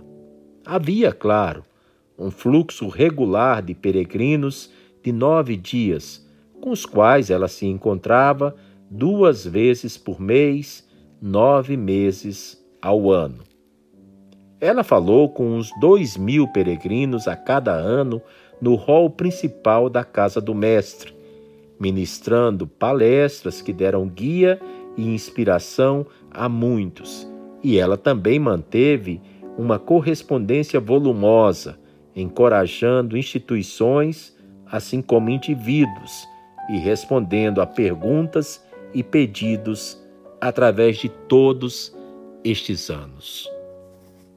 No livro que a senhora Violeta escreveu em homenagem a Amatu Bahar Hanum, a autora escreveu: O legado de Amatu Bahá para nós, além das ricas memórias da sua personalidade e as variadas atividades associadas aos seus serviços, também permanece no tesouro dos livros que ela escreveu e dos filmes que ela produziu. Ficamos admirados como ela conseguiu escrever tanto, tarefa que envolve ficar quieta e sem quaisquer distrações por longos períodos de tempo. Quando é que ela teve suficiente tempo para escrever livros tão valiosos como A Pérola Inestimável? Trabalhei conforme o padrão de Shoghi Effendi quando escreveu a presença de Deus. Ela reuniu e leu todo o seu material e os fatos em um ano, fazendo copiosas notas. Então, no ano seguinte, ela escreveu o livro. Muitos dos seus livros foram escritos nas pausas entre suas viagens. Embora ela tivesse uma excelente ajuda para digitação e para outros assuntos técnicos, Luria Hanum estava especialmente envolvida com a aparência e layout de todos os seus livros, principalmente as capas e sobrecapas, as quais ela mesma sempre escolhia e às vezes desenhava. Para algumas das suas publicações, ela inclusive selecionou o formato das páginas e o estilo e tamanho das fontes utilizadas. Ela não ficava contente delegando qualquer tarefa que ela pudesse realizar sozinha. Desta forma, dominava muitas habilidades como resultado e supervisionava para que fossem feitos de forma apropriada. Dois filmes documentários foram produzidos também por Rourier Hanum no transcurso da sua vida, nos quais não somente figurava, mas também dirigia mesmo o menor detalhe da trilha e edição de som nestes filmes eram sujeitos a seu gosto e julgamento, pois ela nunca se engajava em qualquer projeto se não fosse com completa dedicação.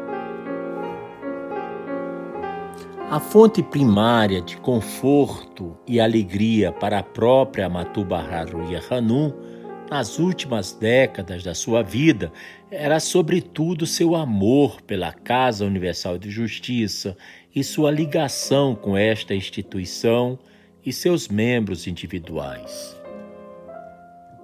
Quando todos os nove membros da Casa Universal de Justiça vieram para sua casa pela última vez, três semanas antes do seu falecimento, e prestaram suas homenagens, quando ela se encontrava enfraquecida e acamada, um senso de alegria e contentamento tão profundo a circundaram que era tangível como a luz do sol que entrava no quarto depois que eles partiram.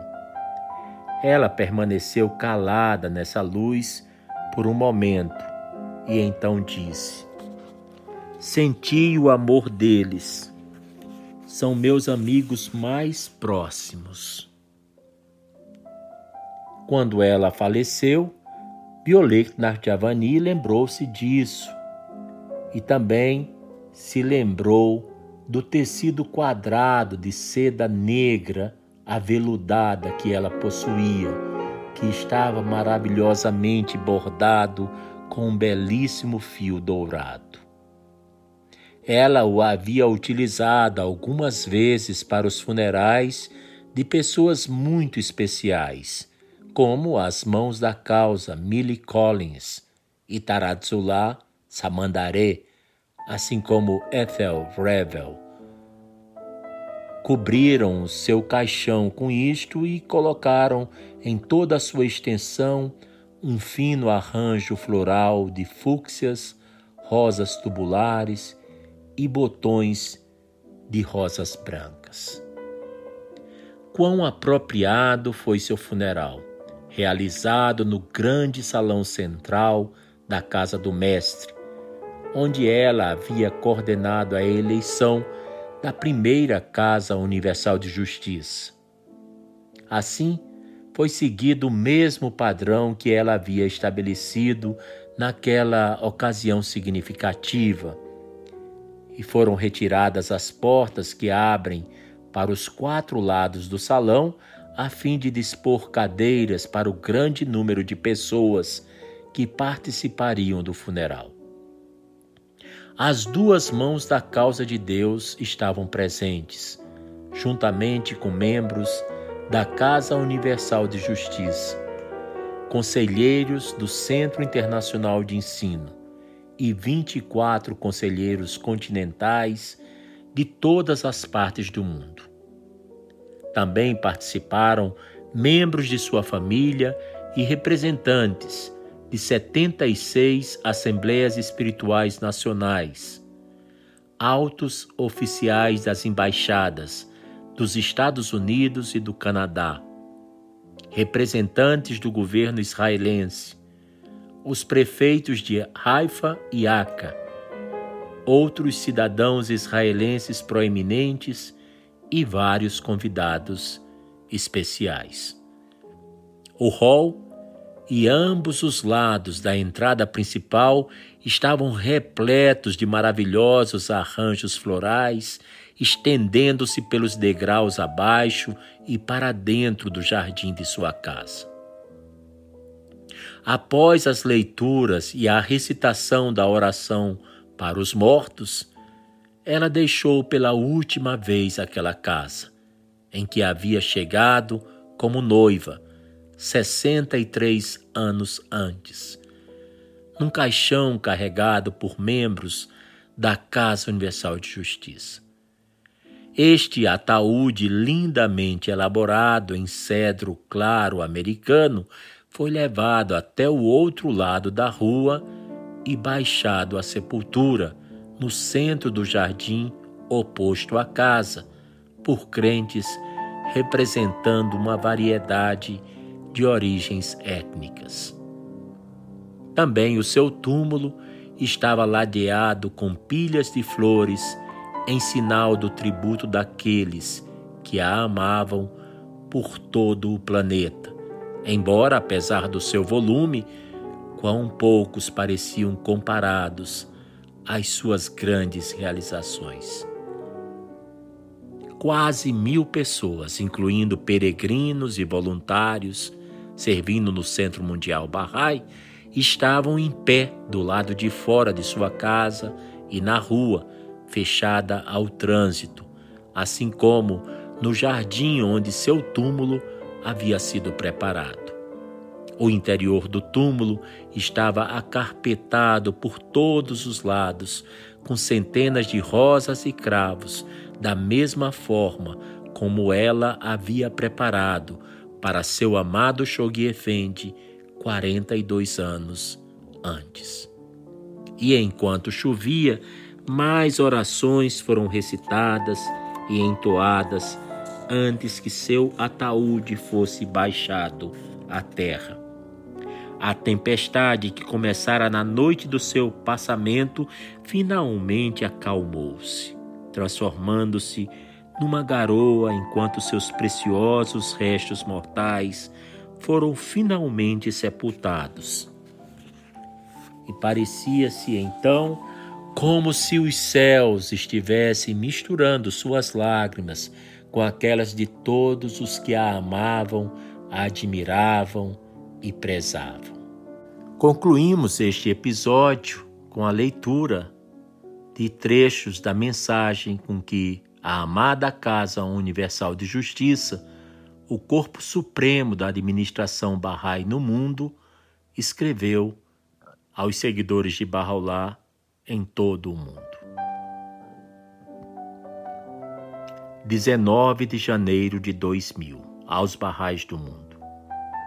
Nas primeiras horas desta manhã, a alma de Amatu Bahar Rie Hanum, bem-amada esposa de Shoghi Effendi, e o último elo na comunidade mundial Bahá'í com a família de Abdul Bahá, foi liberada das limitações desta existência terrena. Em meio ao nosso pesar, temos o conforto da certeza de que ela foi reunir-se à glória do concurso do alto na presença da beleza de Abraham. Em outro trecho, essa mesma mensagem diz o seguinte: Seus 20 anos de íntima associação com Shoghi Effendi evocou de sua pena expressões de louvor como minha companheira, minha proteção, minha incansável colaboradora nas árduas tarefas que ombreio. E mais adiante, uma vida tão nobre em suas origens, tão crucial para a preservação da integridade da fé e tão rica em seus dedicados, ininterruptos e abnegados serviços, faz-nos convocar comemorações condignas nas comunidades barrais, tanto a nível local como nacional, como também reuniões especiais em sua memória em todas as casas de adoração. Com corações suplicantes, oramos no sagrado limiar para que sua alma seja envolvida por infinitas graças celestiais ao assumir sua condigna e merecida posição entre a companhia exaltada do reino de Abraão, a casa universal de justiça. Uma vida tão cheia de eventos, tão cheia de significado para o mundo, uma vida em todos os sentidos extraordinária, como esta da pequena Mary Sutherland, da cidadã do mundo, irmão da causa de Deus, Amatu Bahar Hanum, merecerá certamente a produção de futuros episódios, podcasts com histórias de suas muitas atividades, de suas muitas viagens, de seus livros, sempre tão preciosos, tão instrutivos, tão inspiradores. Agradecemos ao casal, hoje já falecido, Violette Narkjavani e de seu marido Ali Narkjavani. A senhora Violette, durante muitos e muitos anos, várias décadas, foi a principal companheira de viagem, a amiga solícita, prestativa, amorosa, atenciosa, que teve a Matuba Haruria Hanum a honra e a alegria de ter. Portanto, nós agradecemos muito pelas memórias da senhora Violette, porque dessas memórias, boa parte desse episódio foi tornado possível.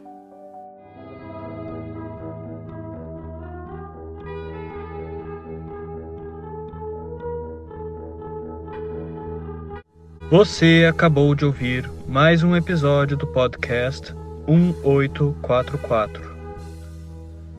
Agradecemos sua audiência e lhe convidamos para ouvir nosso próximo episódio semanal. Apresentação e comentários: Washington Araújo. Trilha musical composta por Ian Garbinato. Vinhetas: Diogo Garbinato.